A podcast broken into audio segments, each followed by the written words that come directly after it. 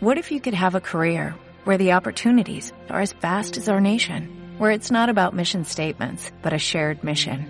At U.S. Customs and Border Protection, we go beyond to protect more than borders, from ship to shore, air to ground, cities to local communities. CBP agents and officers are keeping people safe. Join U.S. Customs and Border Protection and go beyond for something far greater than yourself. Learn more at cbp.gov/careers.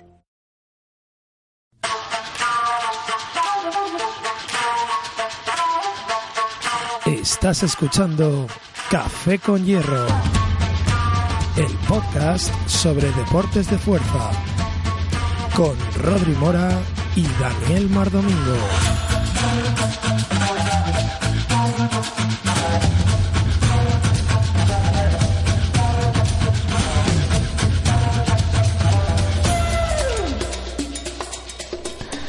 Bienvenidos todos a un nuevo episodio, el número 12 de Café con Hierro. Estamos aquí una semana más. Esta vez hemos mantenido la frecuencia, creo que solamente ha pasado una semana.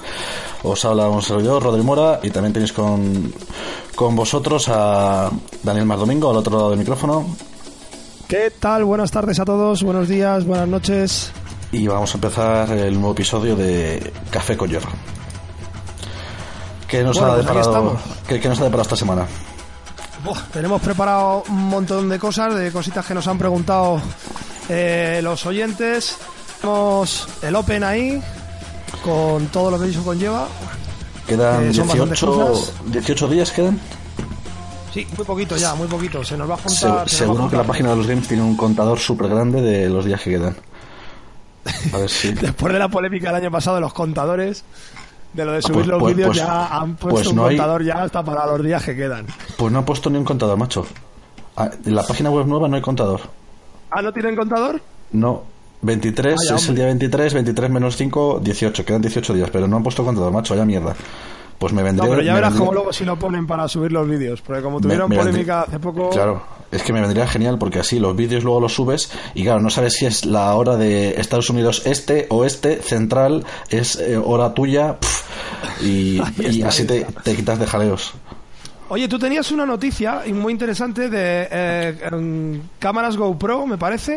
Sí, eh, vi que de hecho, eh, si te fijas, es una, es una noticia que han dado como, como en plan por Twitter y en comentarios de Facebook y tal, pero no lo han puesto grande en ningún sitio. Me parece bastante importante porque mucha gente utiliza GoPros para grabarse los, los Open. Y es que no puedes utilizar cámaras eh, que sean de tipo fish eye, o sea, de, de ojo de pez, que sean De ojo de pez. gran, gran angulares, ¿vale? Que te distorsionan la imagen, sobre todo por las esquinas, según eh, para poder coger más ángulo de visión, pues distorsionan las eh, la esquina y se ve como, como doblado, eh, ¿sabéis a lo que me refiero? La típica, la típica imagen de GoPro, que por las, las esquinas parece como que en una perspectiva curvada.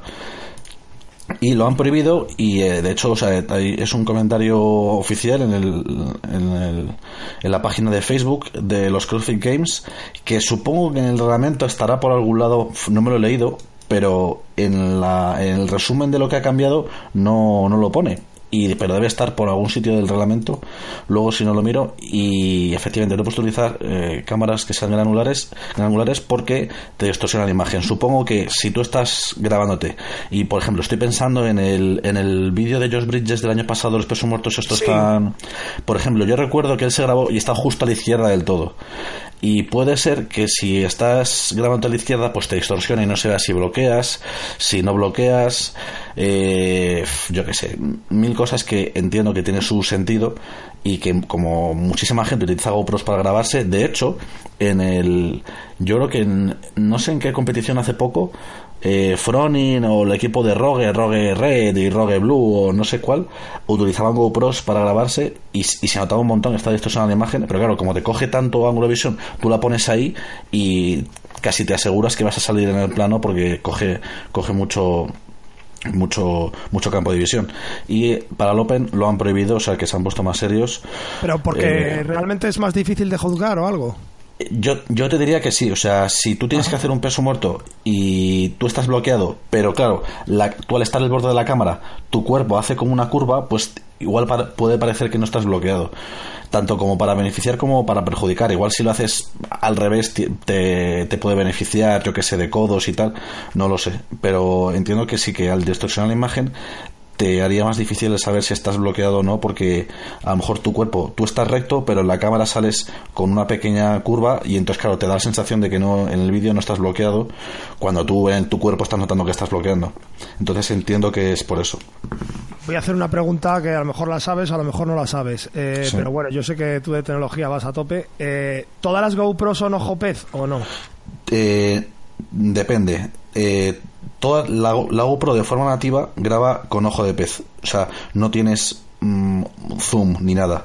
Lo que pasa es que las GoPros nuevas, de, diría que es de la 3 eh, Black hacia adelante, la 4 y la 5, y la Session graban en 4K. Entonces, como graban en 4K, si tú recortas la imagen a 1080, te quitas la parte de las esquinas que está distorsionada y entonces si grabas a 1080 puedes elegir que el campo de visión, o sea, que la imagen esté recortada de forma que eh, te queda te queda sin distorsión porque según es la distorsión es pues a lo mejor en el último 25% del borde de la imagen pero en el centro no está prácticamente nada distorsionado. Entonces eh, te diría que con las GoPros nuevas puedes seleccionar que tenga eh, la imagen más reducida y en vez del ángulo de visión wide que sería el ancho pues puedes coger el medio o el estrecho y ahí no se debería no debería haber distorsión.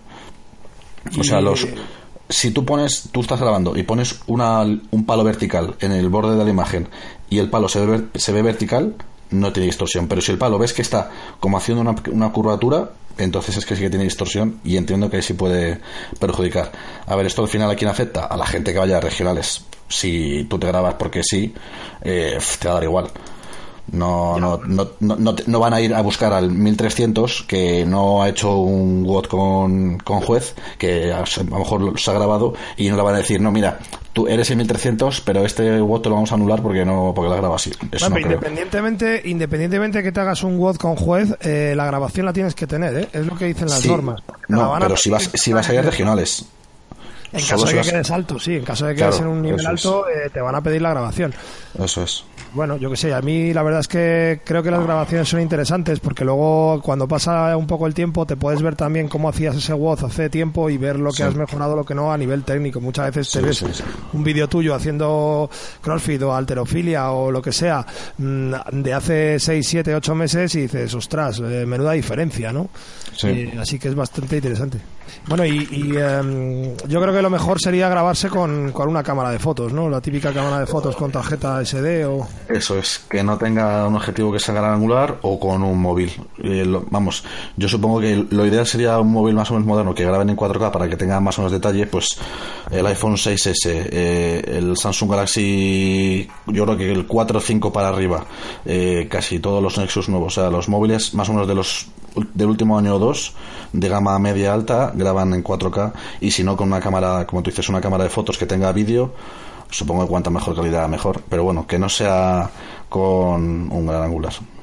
Sí, te puede quedar, te puede quedar chulo, la verdad, el vídeo con, con, esa calidad. Mm. Hombre, yo estoy acostumbrado a grabar vídeo para, pues para las eh, competiciones estas tipo, pues el Greek Throwdown, el Valladolid, el otro, el tal. Y la verdad es que creo que muchas veces la gente no, no, tiene el cuidado que habría que tener para grabar los vídeos, porque yo veo muchos vídeos de otra gente que a la hora de grabar los pesos o de colocar la cámara o de colocar el reloj, mm, como que, no sé, creo que hay que prestarle un poquito más atención y, creo que también en esos temas, si, si la gente que organiza esas competiciones quieren ser competiciones serias, mm, deberían de, ponerse serios también y, también tener un criterio medio, porque bueno, hubo competiciones Mm, nacionales aquí en España que hubo problemas con los vídeos de que si uno había puesto bien eh, la cámara el otro no y no sé qué. Creo que también a la hora de dar el briefing, porque nosotros ahora tenemos uno de equipos, por ejemplo, que es en Valladolid, y la verdad es que te las, ves, te las ves y te las deseas para saber mm, cómo tienes que poner la configuración de los elementos para, para poder salir bien. O sea, nosotros tenemos que hacer... No tapar ni nada Claro, nosotros tenemos que hacer eh, saltos al cajón, el número máximo de saltos al cajón, mientras los otros tres del equipo tienen que estar sujetando una barra con 60 kilos en posición de peso muerto, ¿no? En posición alta. Entonces, ¿qué pasa? ¿Cómo te pones? Si te tienes que poner de lado en el, en el cajón para que se te vea bien la extensión, porque si te pones de frente no se ve bien, pero además el peso muerto también tienen que salir los tres. Que están los tres bloqueados. Claro, yo creo que creo que igual que hacen un vídeo, a ver, hablando de CrossFit Game, porque son los que más presupuesto tienen, ¿vale? Pero quizás también hay otras competiciones que, aunque no tengan tanto presupuesto, pero pueden invertir un pelín más de, su de, su tiempo en, en, decir un poco cómo debería ser el setup de la cámara o cómo debería ser el setup de los elementos a tener en cuenta para que para que todos los vídeos tengan más o menos la misma eh, o sea, sean igual de fáciles de juzgar. Sí, sí, también. O sea, tienes que poner la cámara aquí, aquí debería ir el cajón y aquí debería estar el reloj. O sea, más o menos, más o menos el 80% por no decir más, de los boxes, pues tienen el reloj en el medio, ¿no? O sea, no lo tienes en una esquina. O yo qué sé, o te puedes poner un iPad con, con el reloj o un móvil con un reloj enfrente. O sea, hay muchas opciones. Pero digamos que te, te deberían de poner un poco si te tienes que grabar de frente, si te tienes que grabar de lado, si, por ejemplo, para hacer los snatches o los clean and jerks, te tienes que grabar de lado para que se vea bien la extensión, o te, o te grabas de frente, o cómo te tienes que grabar. Yo creo que, que eso sería una parte mejorable de todas las competiciones a la hora de que la gente pueda grabar los vídeos.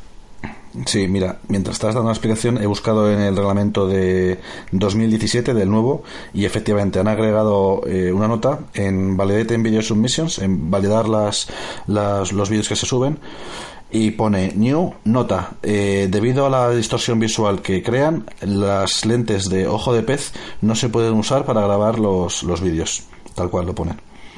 Así que efectivamente están, están prohibidos. Yo no lo vi, no lo, o sea, es que a no ser que te lo, te lo leas entero, no, no te das cuenta. Lo vi en un comentario que pusieron en Facebook y luego lo compartí porque me pareció interesante porque en España hay gente que tiene opciones a, a a regionales, tanto equipos como individuales, y, y no va a ser que la alien. O sea, me, daría una rabia que, que me diesen un nulo por, por haber grabado eso cuando poder haber cambiado cargado con el móvil o lo que sea. Un nulo por ojo de pez. Ya ves, nulo por ojo de pez, sí, estaría gracioso. Palmado por ojo de pez, madre mía. Sí, sí. Encima que, fíjate que encima que las cámaras GoPro son caras, ¿eh? Sí, sí, pero ya está, como las tienen muy extendidas, o sea, están muy extendidas, yo creo que mucha gente las las tiene y las utiliza porque ya te digo, es muy cuando como te coge tanto, la pones y no tienes prácticamente ni que, ni que enfocarte ni nada. Y, ojo, que no se que la líen. Y aparte, la tecnología de GoPro, uff, la leche, porque hay un chico que la trae al box, que Iñaki, y, y le graba de vez en cuando los huevos y eso. Y es que se conecta por wifi directamente al móvil. Al móvil, sí. Eh, y ahí. Sí, puedes verla directamente de ahí, subirla directamente a YouTube. O sea, como tengas el wifi en el boss y la GoPro, buah, te, Haces todo ahí, sí, sí. lo gozas. Sí, sí, no, incluso tiene un programa de edición en el móvil y edita rápidamente el vídeo. El Quick creo que es. Sí. los de GoPro se lo han currado y además tiene aplicaciones propias gratuitas que claro, claro, pero lo que mola es que realmente el vídeo no lo almacena en el móvil, sino que sigue en la GoPro. Entonces lo, es todo como súper rápido a través del wifi. No sé, está, está, muy, está muy guay, la verdad. Así para grabarse y tal, mola. Mola. Bueno, tenemos alguna noticia más de, de Dave Castro y sus mancuernas asesinas, ¿no? Sí, justo. Subió a Dave Castro. Yo creo que, como es costumbre, le gusta hacerse el interesante crear hype. Y subió una foto de, de mancuernas, de dos tipos de mancuernas: de mancuernas fijas hexagonales y de mancuernas. Eh, flexibles, con peso flexible, sí, redondas, pero pero que le puedes meter peso, ¿no? marca Rogue, como no? Eran, ah, eran Rogue, no eran en la Seleico. No, no, no, no, marca, marca sea, eran eh, con de pesas de quita y pon, eh, pero, o sea, de peso variable, pero marca Rogue, que yo no se había visto en la vida, o sea, de hecho, ni sabía si, si existían, y de hecho, antes de leer el post, simplemente dije, ostras, ya está, está promocionando un producto nuevo o algo así. Y, y no, y luego ponía un, al pie de página, ponía You've been warned, que es, estáis avisados. Sí, estáis prevenidos. Eh, esto a lo mejor lo puso como 30 días antes del Open y como a los 22 días, hace dos días, eh, hay un, en la página oficial de los games hay un artículo que han puesto eh, peso oficial de las mancuernas en, los, en el CrossFit Open. Así que ya de una forma confirman lo que la gente venía diciendo. Claro que el de Castro, ¿qué es lo que consigue? Que diciendo eso, pero dejando ver, la gente empieza a especular, ¿Va a haber mancuernas? ¿No va a haber mancuernas? ¿Qué peso va a haber? ¿Qué, ejercicios van a ser? ¿Si dumbbell snatch? ¿Si dumbbell clean? ¿Dumbbell thruster? Yo qué sé, mil cosas, ¿no? Y, y ya CrossFit sacó el statement, el artículo oficial diciendo los kilos que tiene que ser utilizado y bueno, para el que no lo haya visto, son 50 libras, entiendo que será el peso de chico, y 22,5 kilos eh, si estás fuera de si utilizas kilos y estás fuera de Canadá o Estados Unidos. Y 35 para las chicas que son 12 15 con 9 que sí, son y 35 libras o 15 kilos para las chicas que estén en fuera de Estados Unidos y Canadá. Es decir si normalmente cuando ha habido que hacer cambios de libras a kilos siempre salimos perjudicados eh, los, de, los que utilizamos kilos. Es decir, si la barra tenía que tener 101 kilo, tú, eh, y tú a lo mejor en tu gimnasio solo puedes hacer 102 y medio, no puedes hacer el WOD con 100 kilos, tienes que hacer el WOD con 102 y medio. Entonces te serás perjudicado por ahí. Y bueno, y esta vez ha sido al revés. Eh, los 22, eh, 50 eh, libras son 22,72, que no es tanta diferencia, son eh, 200, 220 gramos, que no es mucho, pero en las chicas, ojo, son 900 gramos, que es, que es casi un kilo de diferencia, que como sea un WOD de muchas repes, se va a notar. Y, esta vez eso huele a Power Snatch no tengo ni idea. Yo justamente hoy he estado entrenando todos los ejercicios de, de, dumbbell de, con mancuerna con la de 25, aunque creo que me han dicho que para el Open, que bueno, ese es el otro tema. Que claro, eh, ¿tú en tu box tienes mancuernas en la zona de CrossFit? Sí, sí, sí, pero el problema es que 22 y medio no es un peso muy común. No, en, el, en el mío tenemos 20 y 25. Claro, nosotros sí tenemos 22 y medio, pero tenemos solo un juego, porque a partir de 20 kilos solo tenemos hasta, hasta 40, pero tenemos un, par de cada cosa. Hasta 20 kilos, por ejemplo, tenemos cuatro pares, porque son los comunes en los que más, más usas. O sea, tenemos 4 de 15, 4 de 17 y medio, 4 de 20. Claro. Eh, cuatro pares, pero de 20 para arriba tenemos solo un par. Entonces, 22 y medio es un, es un, un peso un poco, un poco raro. Y luego, lo que tú dices, hay muchos bolsos de Corfi que no tienen eh, mancuernas ya te digo, que no tengan mancuernas, que, directamente no tengan, o que las que tengan sean de 20 y 25, que por los foros y tal, eh, creo que en Europa son lo que más venden, en plan, pues Power Gears, no sé si, eh, no sé, Singular y tal, que Singular, voy a ver cuáles tiene Singular. Sí, sí tiene, sí tiene. ¿De 22 y medio tiene? Sí, sí, sí. Vale, Las pues medias tienen y bueno, también los puedes conseguir, o sea, eh, no, no, es no son muy difíciles de conseguir. Eh, las hexagonales, vamos, por lo menos aquí en Madrid, te puedo decir por lo menos cuatro o cinco sitios que las tienen mm, mañana mismo, o sea que las puedes ir a recoger. Lo que pasa es que, bueno, el problema de esto, por ejemplo, es eh, si planteas, eh, nosotros muchos de los bosses nos estamos encontrando con la idea de, de que yo voy a tener que cambiar, por ejemplo, el planteamiento de la programación que tenía pensado para las semanas de, de Open hmm. porque este tipo de WODs no los voy a poder meter en clase. O sea, los voy a tener que hacer fuera de clase o en un día especial eh, exclusivamente. Pues claro, no puedo disponer de 10 juegos, de, ya no por el RX, sino incluso, incluso sin el RX. Eh, a lo mejor se complica un poco la cosa dependiendo del tipo de público que tengas y sobre todo si es un ejercicio muy eh, repetitivo, como tú dices, en el que no puedes hacerlo entre dos o tres personas y si te vas a molestar. O sea, si es el típico de que haces 20, 20 repes al principio y ya no vuelves a tocar las mancuernas, pues no hay ningún problema, porque lo vas haciendo en línea, ¿sabes? Y, no tienes problema, pero como sea el típico de 21, 18, 15, sí, o un ANRAP, o 21, 18, 15, 12, 9, 6, 3, liada gorda. Y me está oliendo por el tipo de ejercicio que son en los, en los Open, mm, vamos, mm, apostaría porque es el Dumbbell Snatch, seguro, seguro, seguro. Con ese peso. Yo, creo que es el ejercicio más típico también. Sí, porque además es, un ejercicio que no es muy difícil y que te va a dar juego. Y me da la sensación de que va a ser eh, algo combinado con gimnástico.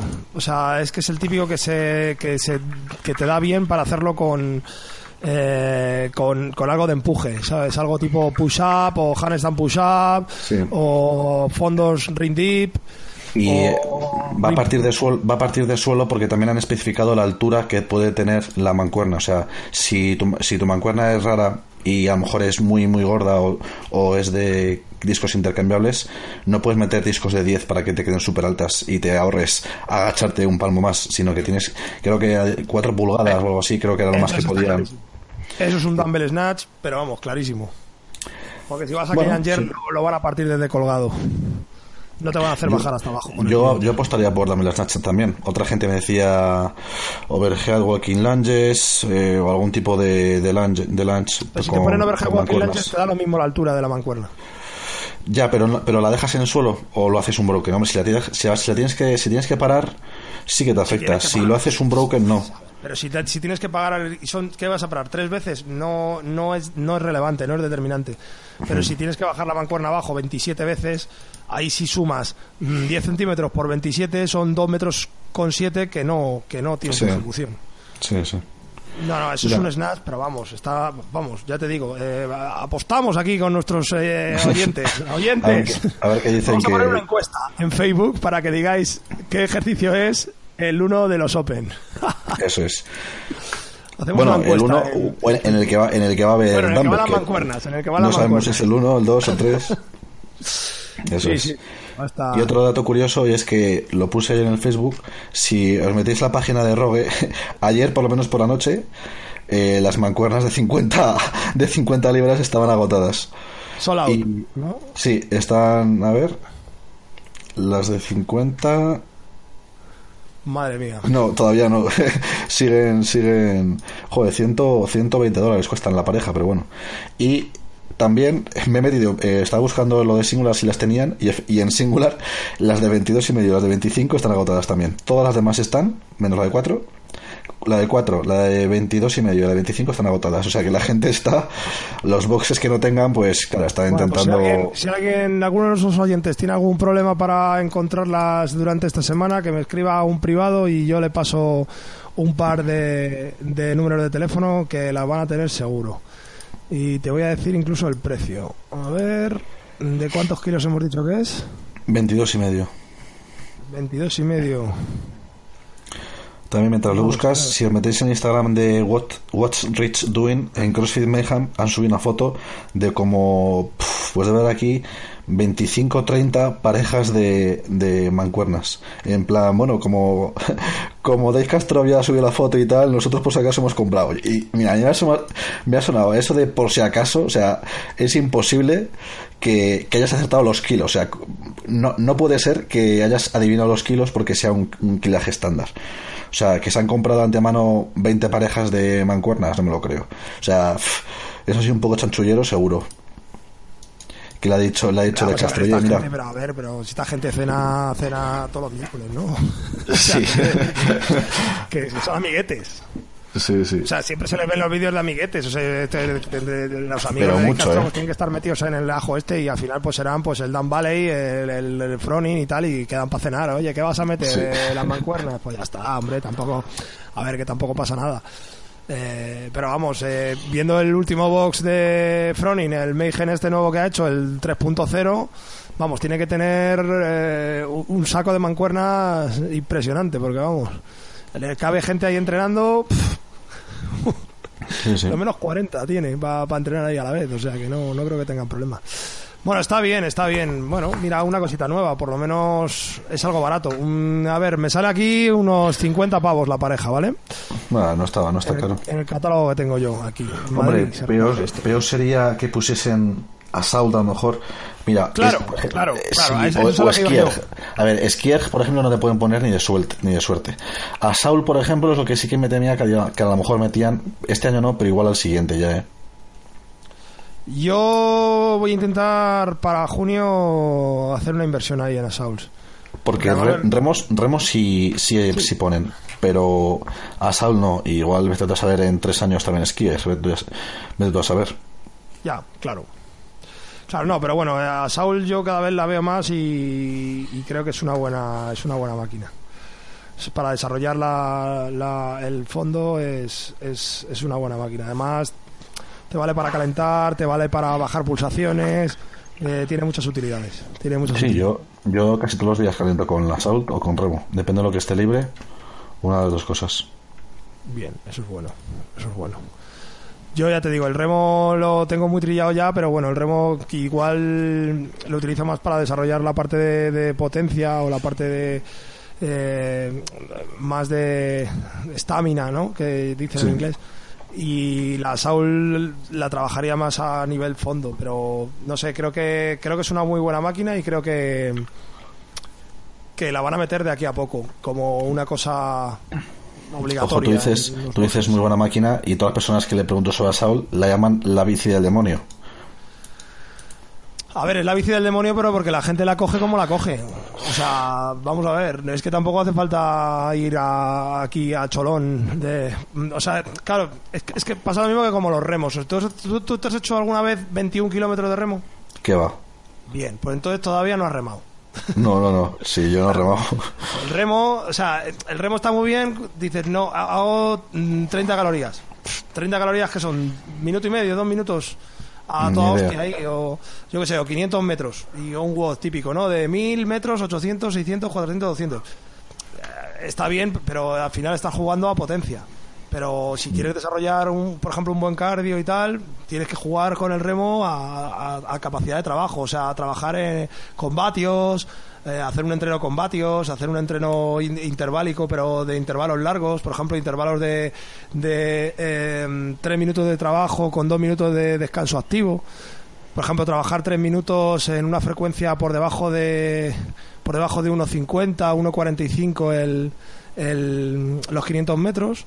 Y, luego y luego por ejemplo descansar dos minutos a dos y hacer seis series de eso o sea, es que tanto el remo como la bici se puede trabajar de, de, maneras muy, muy complejas. Yo, por ejemplo, sé cómo trabajan, porque estuve viendo un tema de, de Chris Chinchao, nunca sé decir el apellido de este hombre. Hin, yo, yo, creo que es, o Hinsao.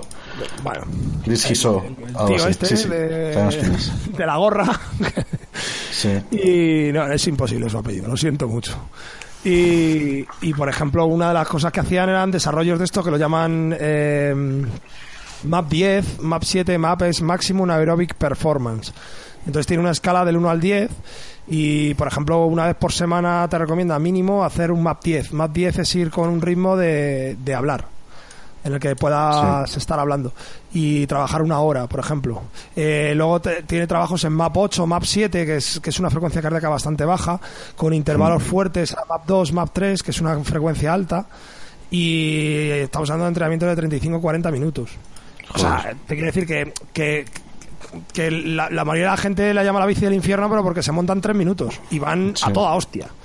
Pero es que se puede trabajar de muchas maneras. O sea, esa bici, por ejemplo, también te da la opción de no usar los brazos.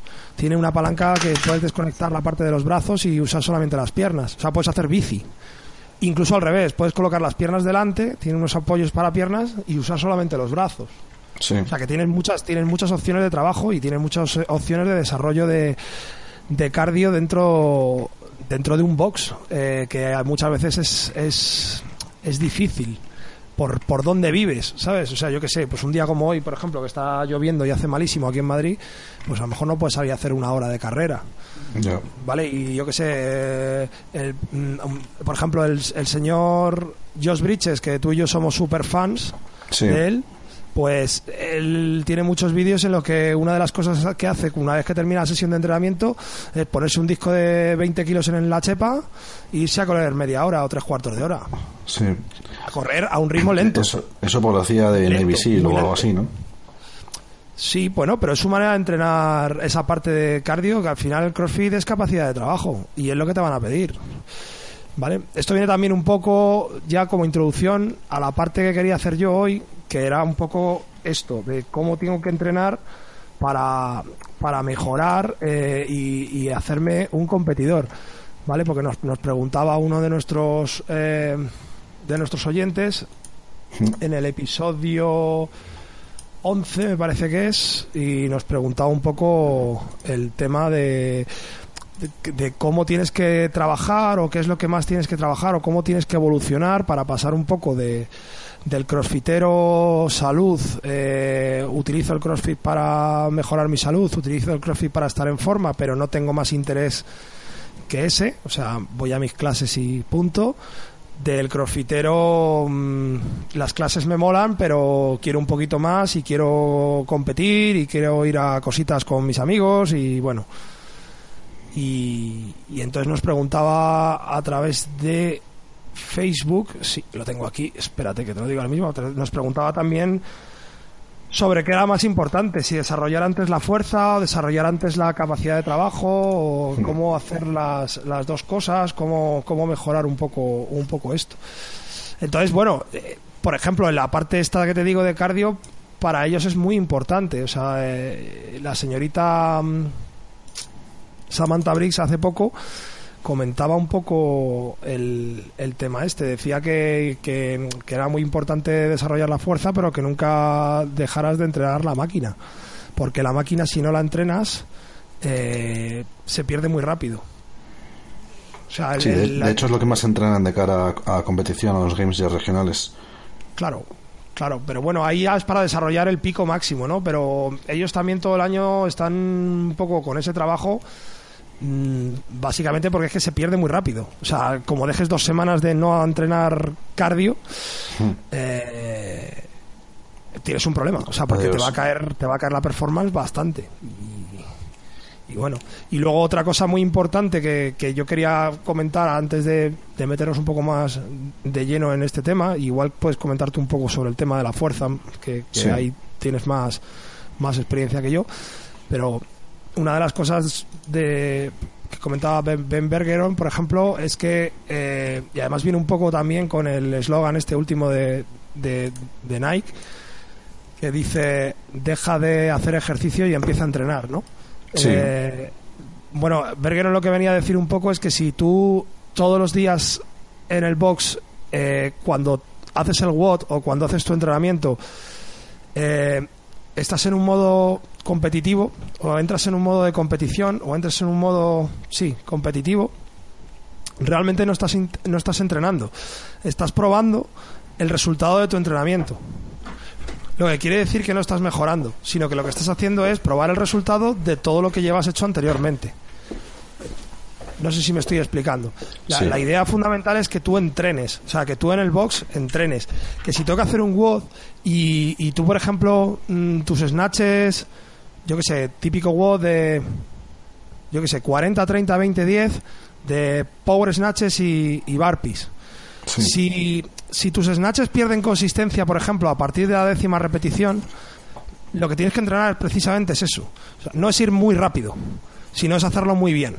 Y, y, y, a lo mejor ese día lo que tienes que hacer es ir más lento en el WOD y entrenar que todas las repeticiones estén bien hechas y que todas las repeticiones eh, eh, queden bonitas. Justo, justo eso lo, decía Matt Fraser en una entrevista de que Ben eh, estaba iba a hacer un WOD y claro, iba a hacer un WOD no para testearse, sino un WOD para entrenar, para entrenarse, o sea, para, para mejorar. Para entrenar. Y, y, y, le tiene que estar diciendo, ven todo el rato, más despacio, más despacio, más despacio. Porque no tienes por qué competir todos los días. O sea, eh, la idea es como, sacar, como, sacar, RM o entrenar a cinco repeticiones para mejorar tu RM. Pues no todos los días tienes que sacar tu RM, pero eh, cuando entrenes, pues tienes que hacer cinco repes, tres repes, las repes que te toquen la programación para, para mejorar tu RM, pero no, eh, no probar tu RM en cada entrenamiento. Eso es.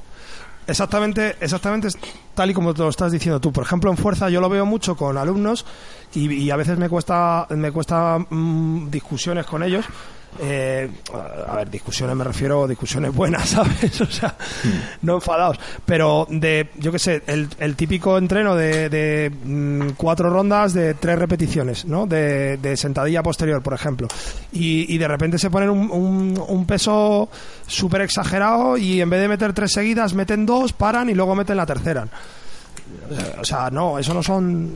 Eso, eso no son tres repes, tío, eso son dos más una. Sí. ¿Sabes? Entonces no estás, no estás teniendo la transferencia que tienes que tener. Estás, estás entrenando otra, historia. Es lo que tú dices. Es como si todos los días voy a testear RM. O sea, cuando testeas RM no, no estás mejorando. Porque el estrés que produzca RM en el sistema nervioso no, no mejora. O sea, realmente es los días de RM son, son días perdidos dentro, entre comillas, en el entrenamiento. Que luego tienes que descansar, tienes que hacer descarga. Claro, exactamente. Y luego para volver otra vez a coger el ritmo, pues, pues vas a tardar. Yo, por ejemplo, hice RM de Snatch este viernes y es que hoy es domingo y todavía me duelen las rodillas. Hice RM de Snatch y RM de Overhead Squad. Me salieron las dos estupendas, pero joder, me está costando dos días sin entrenar. Pero bueno, porque mi entrenador quería que lo hiciera, porque queríamos testear un poco el, tema este antes de la competición altero. Pero es que ese es el rollo.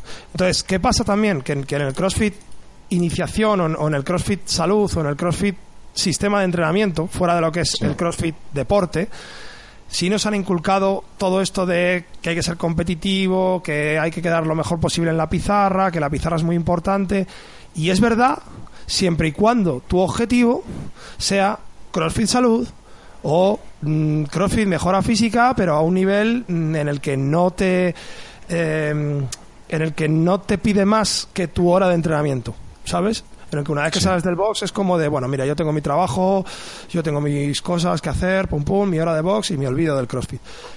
Pero la gente que somos un poquito más, mm, o sea, que para nosotros, por ejemplo, es eh, anteponemos el, CrossFit a otras cosas, ¿vale? Que ya que queremos competir, queremos ir un poco más adelante, queremos ir un poco más arriba, eh, nosotros tenemos que saber diferenciar de cuándo estamos testeándonos, de cuándo estamos entrenando. Y es un poco lo que tú decías de ir más lento.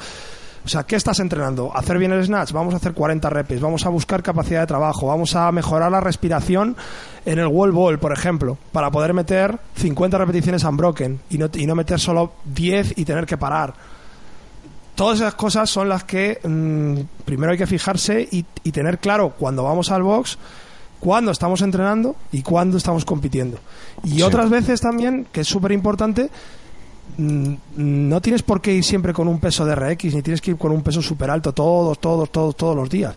O sea, hay días que por el volumen que has tenido de trabajo, eh, que cosas que hayas hecho antes o cosas que tengas que hacer después, igual te tienes que bajar un poco el peso, la intensidad o las repeticiones o incluso coger minutos de descanso entre rondas. Para entrenar estamos hablando, ¿eh? Sí. Porque claro, si luego después de un WOD súper intenso y de una sesión de fuerza te tienes que hacer una hora de remo, ¿vale? Pues igual el WOD no lo tienes que hacer tan súper intenso. Y todo eso es lo que sí te va a mejorar. No sé, yo no sé tú qué opinas, pero vamos, yo lo tengo bastante claro en ese sentido. Yo, yo soy el primero que peco de, de no tener la cabeza en decir, venga, voy a entrenar, ponerme una estrategia, decir, venga, voy a correr, voy a centrarme en la respiración. No, yo al final digo, venga, voy a intentar hacerlo lo, lo antes posible. O sea, eh, cada WOD lo hago como si fuese una competición y no. Y muchas veces lo que hago es simplemente me pongo un WOD en el que no me pongo tiempo, no, no me pongo prácticamente ni repeticiones. O sea, me pongo a lo mejor una franja de repeticiones y si estoy más cansado me hago las 10, pero me las hago bien y si llego más fresco me hago 20. Por ejemplo, practicando lo de los, los dumbbell snatch y tal, pues me he puesto un WOD, pero que, que no, era, no era un WOD de competición, era hacer dumbbell snatches, double unders y dumbbell thruster. Y no me he puesto repeticiones, es decir, me hacía unos cuantos bien, intentando mantener la técnica, manteniendo una constancia, un ritmo constante, me hacía los double unders y luego volví a las mancuernas. Y no me he puesto tiempo, no me he puesto repeticiones, pero simplemente ha sido para practicar. Nosotros, mira, en el equipo de competición que tenemos de por la mañana, que entrenamos así un poco más serio, nosotros lo llamamos equipo de competición, pero no vamos a ninguna competición, bueno, una gente que entrenamos por la mañana un poquito más alto de nivel y tal, fuera de lo que es la clase y tal, nosotros nunca usamos el reloj. O sea, nosotros trabajamos eh, a sensaciones y trabajamos a, intentar hacer las cosas lo mejor posible y siempre buscamos una estrategia. Y luego muchas veces los WODs que aparecen, si tú por ejemplo sigues la aprobación de Bergeron, Bergeron es muy interesante porque este concepto de, diferenciar eh, el WOD competitivo o el WOD de clase del WOD de entrenamiento, él lo hace muy bien. Él, por ejemplo, mete intervalos de descanso entre rondas. Y eso me parece súper interesante porque te permite, te permite ir muchísimo más a fuego o muchísimo más intenso durante un tiempo muy corto en el que tus repeticiones van a estar bien hechas porque no estás demasiado cansado y cuando tu performance empieza a, empeorar por, por la fatiga, eh, aparece el descanso. ¿Vale? O sea, pues lo típico. El otro día hicimos nosotros, por ejemplo, uno que era súper bonito, que eran eh, 20, 20 saltos al cajón 15 cargadas y 10 eh, barpees con salto por encima de la barra. y Sí. era un unwrap de tres minutos. Entonces en tres minutos te daba tiempo a terminar una ronda y meter un, todo lo que podías del, del cajón, ¿no? Entonces yo en la, Sí. primera, en la primera ronda me parece que metí 14 o 15 cajones. No llegué a los 20 de la tal. Y ya, pum, eh, se terminaba el unwrap. Y tenías que descansar dos minutos. Entonces en esos dos minutos parabas, te relajabas, volvías a coger fuelle, volvías a coger aire.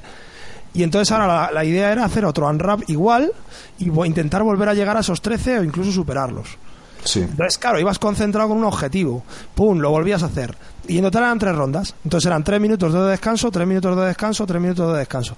Y, era, y es un entrenamiento. Eso es un entrenamiento. En cambio, si te pone nueve minutos unwrap de toda la movida, quitándote los descansos, Ya. mm, a partir del Pues- minuto cuatro, tus saltos al cajón son una mierda.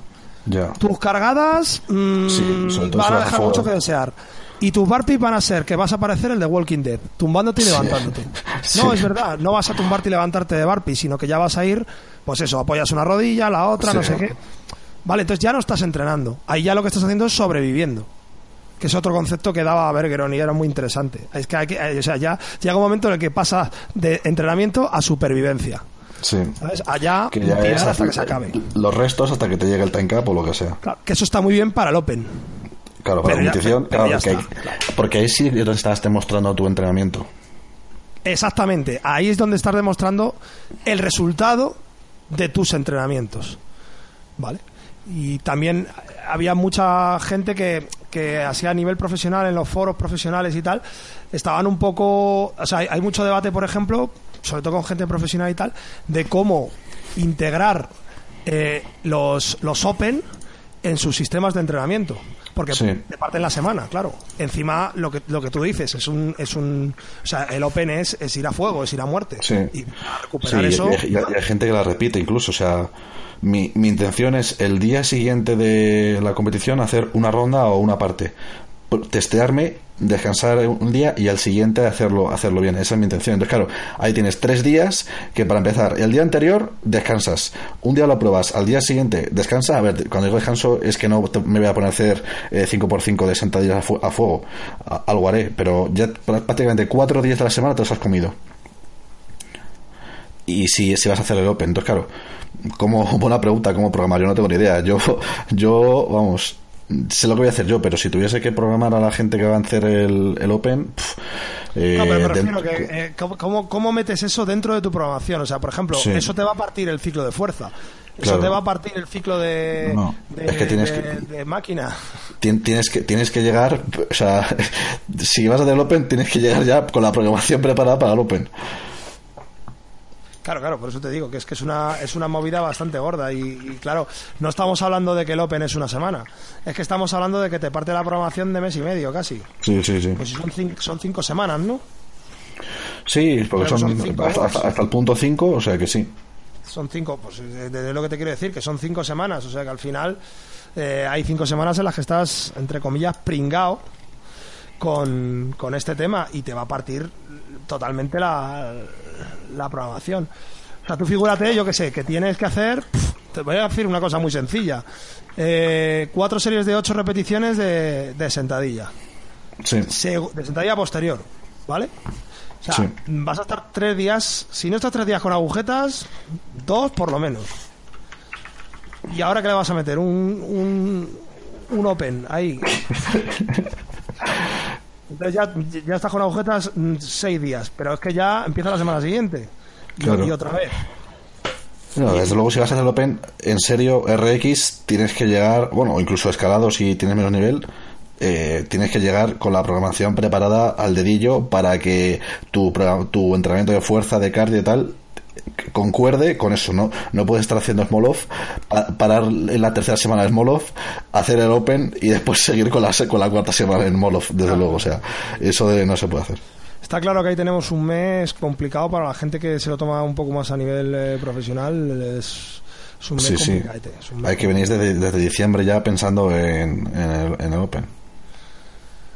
Bueno, pues la pregunta para Rodri Mora sería: eh, una persona que lleva haciendo CrossFit un tiempo, ¿vale? Ya domina los ejercicios básicos, eh, tiene una buena consistencia, aunque tampoco eh, domina al 100% la técnica de todos los ejercicios y quiere aumentar un poquito eh, su nivel para entrar en competiciones en, competiciones locales o regionales, o sea, en, lo que son competiciones mm. menores, fuera de lo que es el, circuito profesional de, CrossFit, los Open y demás.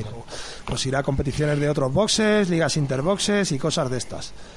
Eh, la pregunta sería, ¿qué es lo que tendría que hacer o, por dónde tendríamos que guiarle fuera de clase en cuanto a fuerza? O, o cuáles serían las marcas mm. mínimas o las marcas más recomendables respecto a su yo no lo sé, respecto a su peso corporal, por ejemplo, que debería tener una persona que quiera que quiera ya pues estar a un nivel un pelín más alto. Pues fíjate, yo creo que en CrossFit el peso corporal no importa de, de cara a sacar tus marcas, porque como no hay categorías de peso, eh, en los watts les va a dar igual que seas un flaquillo, que seas un gordillo, que seas lo que seas. Te van a poner los kilos y lo vas a tener que hacer. Entonces yo creo que lo primero sería buscar ¿Qué, pesos suelen ser los pesos estándar eh, en los watts eh, que te pueden poner que no sean cosas como escalera, que obviamente no tienes que ser capaz de hacer lo último de la escalera. Eso es, si eres muy, muy, muy bueno, pues haces el último. Pero la gente normalmente no llega, no llega a eso. Pero sí que tienes que ser capaz de decir, pues mira, eh, los thrusters los tengo que hacer con 60 kilos y tengo que ser capaz de hacerme, yo qué sé, 10, 15 unbroken. Si no soy capaz de hacérmelo, ¿Por qué? Casi seguro es porque no tengo suficiente sentadilla frontal o sentadilla trasera. Pues eh, yo intentaría subir, entrenar esa sentadilla para que luego te transfiera. Porque si tienes que hacer de una en una porque estás fastidiado, olvídate porque ya vas a tener que hacer una cargada en cada repe y ya vas a estar perdido eh, en cosas como esas. Yo diría que mm, la mayoría de la gente suele andar por los 150, 160 de sentadilla. Es lo que suele andar la gente. Eh, que compite más a nivel nacional. Obviamente hablo de, de RX y, tal, o sea, no, no de escalado. Y unas marcas de técnica, pues más o menos parecidas, o sea, 80, 90 de snatch, 110 largos, 120 de Killian Jerk, yo creo que sería lo que, lo que deberías apuntar. 150, 160 de sentadilla también estaría bien. Y luego push press, pues no sé, o si tienes jerk de 120, pues el push press lo tendrás bien. Pero ya te digo, si no tienes esas marcas, casi seguro que tienes que subir. Eh, peso muerto, pues mm, la mayoría de la gente yo creo que peso muerto suele ser lo que más levanta, lo que pasa es que lo levanta sacrificando mucha técnica. Entonces, peso a muerte, peso a muerte, claro, peso a muerto, ah, Claro, la gente tiene un peso a muerte muy bueno, pero un peso muerto muy malo. Eh, sí, entonces, claro, pues se pueden hacer a lo mejor 140 por 5 muy mal, pero busca hacerte 140 por 5 bien, que lo puedas hacer en un Word y que y que luego no tengas que estar una semana una semana mal eh, después de hacerte los pesos a muerte. Entonces yo creo que esas marcas serían decentes. Y ojo, si, si tienes mal, más no perjudica. O sea, no, no vas a ir... yo, también, también os digo, en mi box, el, yo diría que es el que, el que es mejor, eh, debatible, pero vamos, el que es mejor, tiene 130 de sentadilla, ¿eh? Y en, y en watts de, en un bring salida bring salida down yo tengo 210 de sentadilla y él me funde con, con 130 o sea para que os hagáis una idea o sea también hay que... capacidad de trabajo eso ya sí. hablaré yo ahora un poco después de ese tema sí pero que, me refiero que, no, que, no, que no todo es la fuerza fuerza bruta ya bueno pero bueno que ahí sí es verdad que que, quizás a lo mejor en los movimientos olímpicos lo que tú estás diciendo es muy correcto. O sea, eh, sobre todo en los movimientos olímpicos que son los más difíciles de trabajar a, nivel a nivel eh, técnico. Sí ahí sí que es necesario. Porque si, por ejemplo, snatches, repes con, de, con snatches con 60 kilos, muy posible que entren. Y cleans con 80 o power clean con 80, muy posible que entren. Si ya te entran cosas de 100 kilos, ya posiblemente sea menos repes, no sé hacer muchas repes. Eh, y si son muchas, muchas, muchas repes, suele ser menos, suele ser en plan como eh, Randy y cosas así que a lo mejor son 35 kilos, que eso te da igual. Ahí, ahí sí te afecta menos el, el tener un snatch de 80 o 90 te va a dar igual, porque ahí ya es lo que dices tú, y es capacidad de trabajo, no, no, no afecta mucho, pero si tienes que hacer un WOD con 60 o, incluso 70 de, de, snatch, que tengas que hacer varios RPs, ahí sí, sí, te va, sí te va a afectar el tener entre 80 y 90 o 95, sí te va a afectar eh, tener esa diferencia de marca. Luego, a ver, luego a lo mejor te pone una escalera de snatches que llega hasta 115 y tú te quedas en 90, pues ahí te has quedado. No, si tuvieses más, mejor, pero bueno, eso ya es eh, el detalle, que no creo que es por donde vaya la pregunta. Vale, y, y, una... Sí, no, eso está claro. Eh, una, eh, la pregunta sería, para esta persona, por ejemplo, que lleva eh, entrenando un tiempo CrossFit, pero bueno, él viene de hacer clases, o sea, sí ha hecho eh, un poquito pues su ciclo de fuerza, sabe, o sea, ha trabajado la sentadilla, ha trabajado tal, pero bueno, digamos que no ha tenido un volumen de trabajo eh, medio, ni siquiera alto, ni alto ni medio, sino un volumen bajo en cuanto a lo que es fuerza, porque sí es verdad que en, que en, CrossFit el tema de la fuerza, aunque es un deporte de fuerza, pero eh, los ciclos de fuerza se repiten demasiado a la larga, o sea, no, no es tan, eh, tan específico un ciclo de fuerza.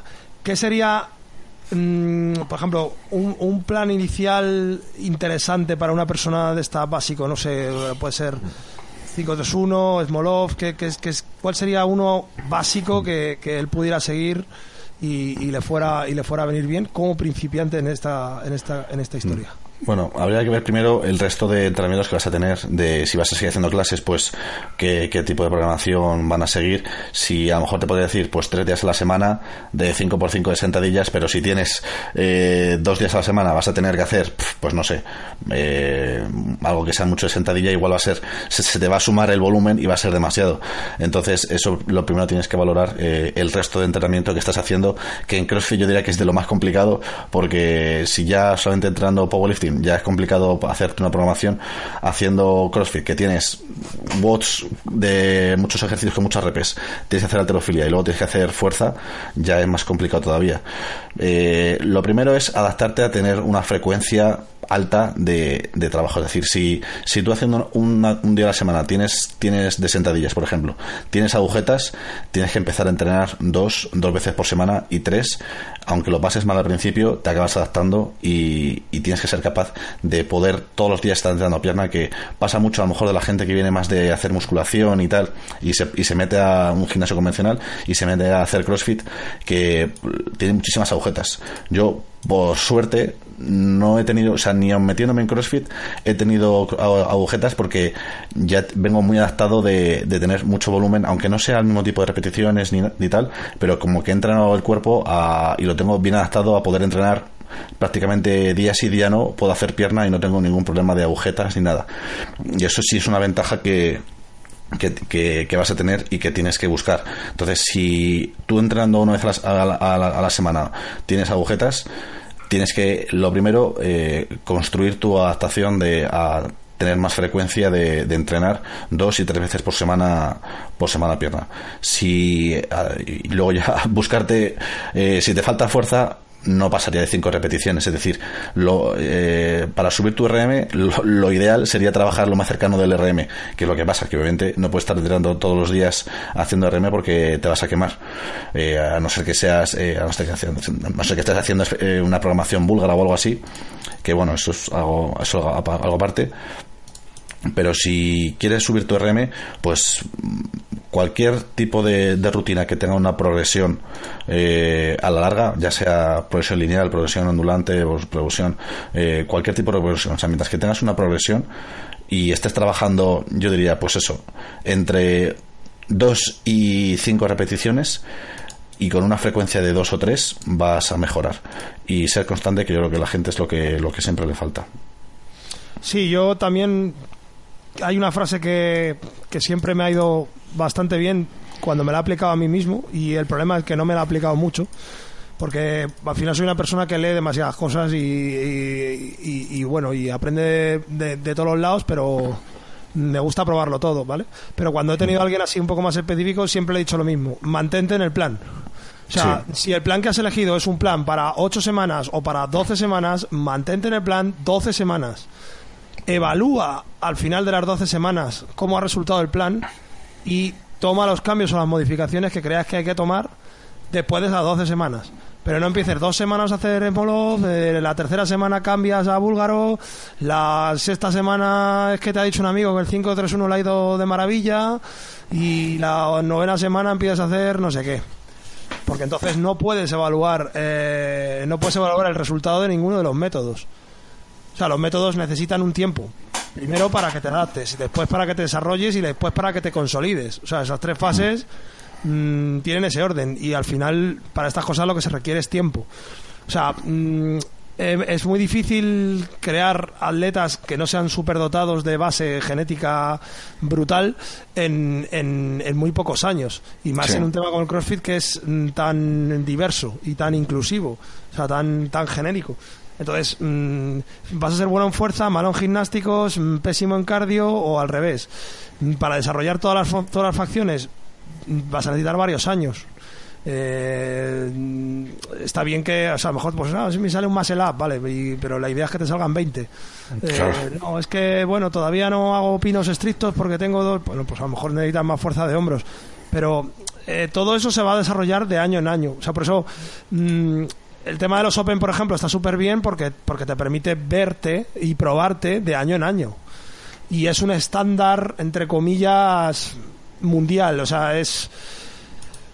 La programación del Open se supone que es lo más variada posible y el test de fitness más importante para, para gente normal, entre comillas, ¿no? Porque para los prólogos están los games. Pero, pero bueno, ahí es donde puedes ver un poco cómo, cómo te va yendo.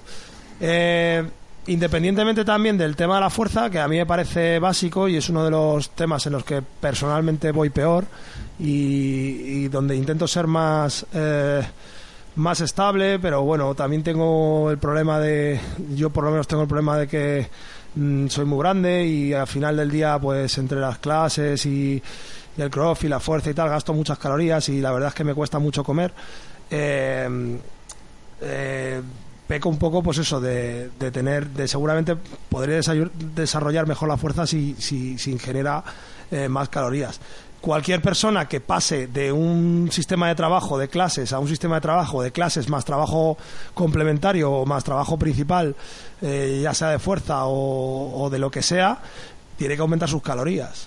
O sea, no os mm. pongáis a, a decir, mm, ahora voy a entrenar tres veces más la frecuencia de, de, la, de toda la musculatura principal, o sea, de, de sentadillas, preses y demás, snatches y clean and jerks, sin aumentar vuestras calorías. Porque entonces vais a entrar en, en déficit y eso de ahí a la lesión es... Eh, sí. A, no ser que estés estudiando el level 1, es, es malo de estar en déficit. sí. sí. sí, efectivamente. Eh, o sea, cuidado con cuidado con el quiero estar súper marcado para verano y a la vez quiero entrenar para ir a los games, pero eh, también tengo que terminar las clases y wow, porque te metes en un follón que a la cuarta semana estás, estás hecho polvo y lesionado, porque tus músculos no se recuperan, tus fibras eh, rotas no se recuperan y al día siguiente vas a hacer algo un poquito pesado y te lo cargas del todo. Y esos son tres meses parados. Entonces, segundo consejo, primer consejo, el que ha dado Rodri, aumentar el volumen de trabajo, la frecuencia, sobre todo en ejercicios eh, principales, sentadillas, preses, snatches, clean and jerks, seguro, todo eso seguro. Si os podéis meter en clase de alterofilia, mejor. Eh, ¿Qué más? Eh, aumenta las calorías, fundamental. Come bien, pero aumenta las calorías. Eh, necesitas más calorías para más trabajo, evidentemente, si no, mm, chungo. Tercero, que diría yo, programa bien los días de descanso. A más volumen, más descanso necesitas, sobre todo al principio, necesitas recuperarte. Está claro que necesitas una adaptación, pero si, si trabajas, trabajas, trabajas, trabajas, trabajas y no das descanso al cuerpo, eh, no solo no avanzas, sino que te puedes estancar, incluso puedes retroceder porque mm, al fin y al cabo todo el ejercicio físico y el que hacemos nosotros, que es muy, muy potente, muy explosivo, afecta muchísimo al sistema nervioso y eso te va a hacer eh, que tengas que descansar. Y si no tienes un, buen descanso, una buena alimentación, ya puedes entrenar todo lo que tú quieras, que, lo llevas clarinete. Cuarto que diría yo, eh, trabaja el cardio de baja intensidad. Para mí es fundamental y es algo que mucha gente no te cuenta o que no te quieren contar. Y nosotros sí te lo vamos a contar. El cardio de baja intensidad es genial tanto para mejorar los trabajos de fuerza como para mejorar los watts. Eh, las adaptaciones a nivel capilar que, que, tiene el trabajo de baja intensidad eh, son la hostia. No necesitas trabajar siempre a alta intensidad. O sea, nosotros tenemos un sistemas de trabajo súper interesantes, como puedan ser los EMON, por ejemplo, que, que nos permite trabajar en, en baja intensidad y, estar mejorando la técnica y estar mejorando el corazón y estar mejorando la capacidad de trabajo a, a la vez que seguimos entrenando. O sea, con baja intensidad no, no, quiero decir que te subas a una bici y hagas una hora. Puedes hacer también, eh, por ejemplo, un EMON de 10 repeticiones de wall ball el primer minuto, 10 mm, repeticiones de GHD el segundo minuto y 10 mm, repeticiones de dumbbell snatch el tercer minuto y repetirlo durante 30 minutos. Eso es un trabajo de baja intensidad. Pero ese trabajo tiene una adaptación a nivel a nivel eh, capilar dentro de tu musculatura que hace que, tus músculos puedan gestionar mucho mejor tanto el ácido láctico como la, como la introducción de, oxígeno. Y luego cuando estás trabajando a muerte, cuando estás trabajando a fuego, eh, vas a poder meter muchísimas más repeticiones.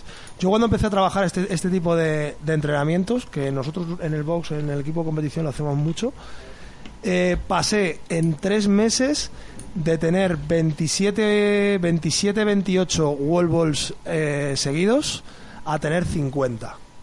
Sin tener que matarme en los entrenamientos. ¿Con 9-10 kilos? Con 20, con 20 libras, sí. Hmm.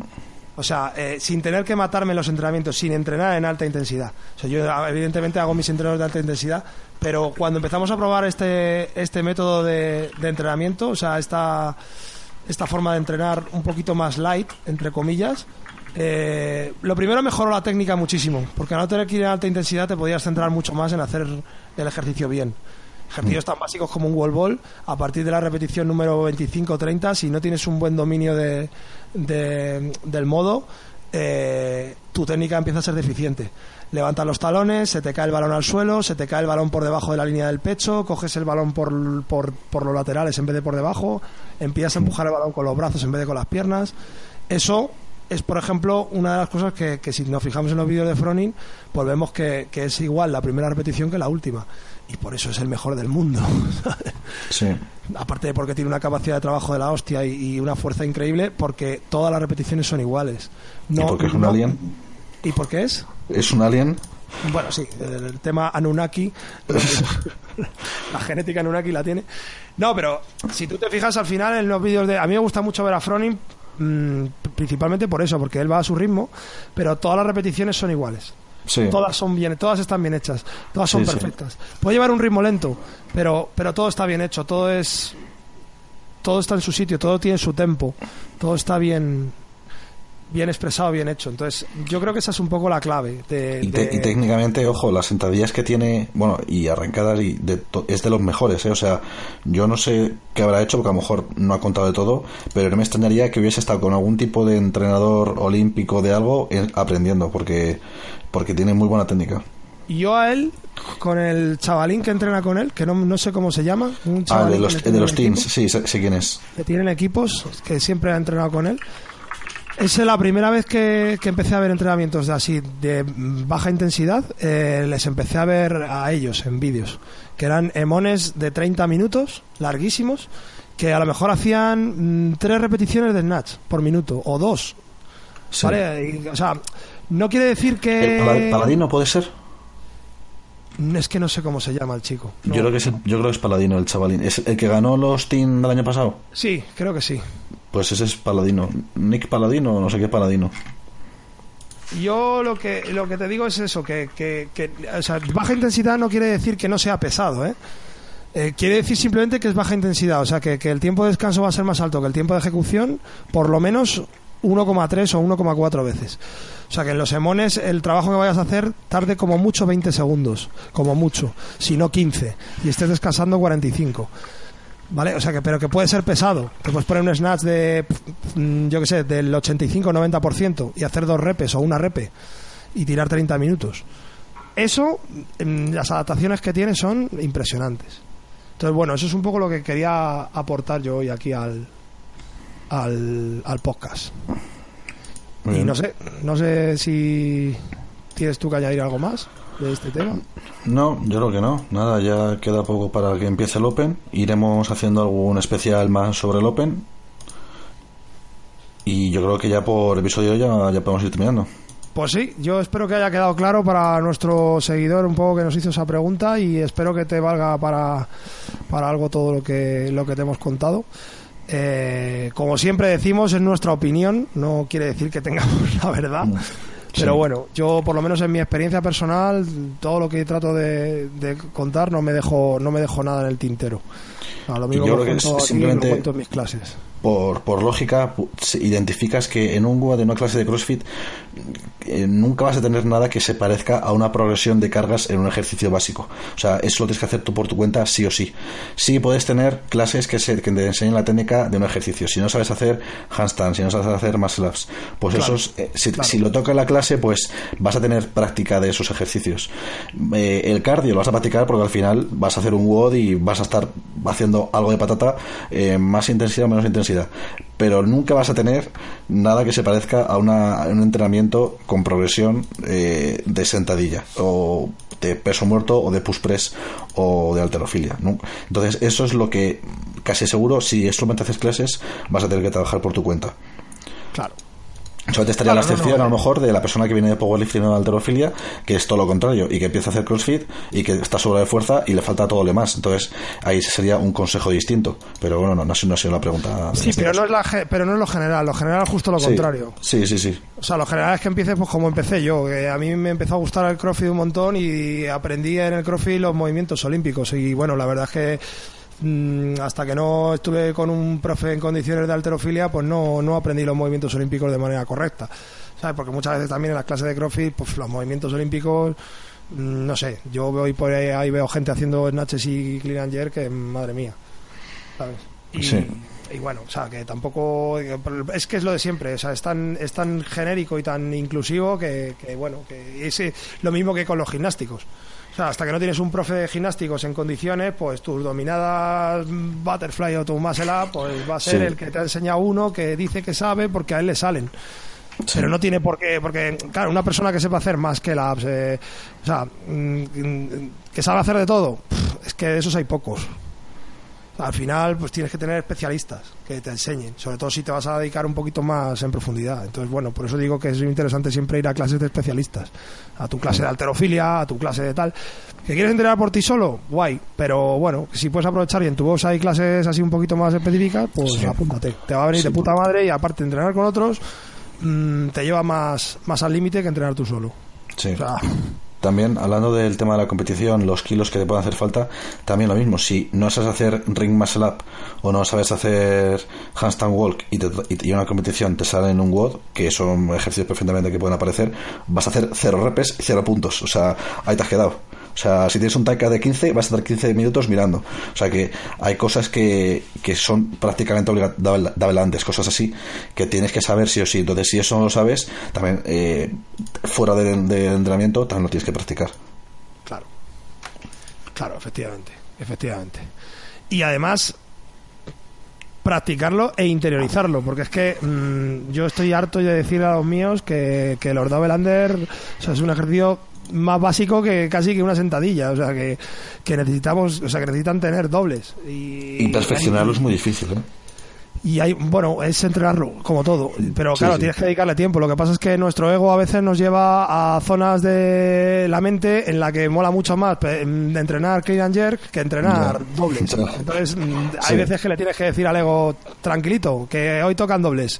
Y hacerte media hora de dobles. Sí. ¿Sabes? Porque si no, al final, pues pasa lo de siempre. Que llevas dos años en CrossFit, eres la máquina barbuda de tu box con 120 kilos de clean and jerk y cuando toca dobles de comba le dices al entrenador, en simples que hago el triple. Sí.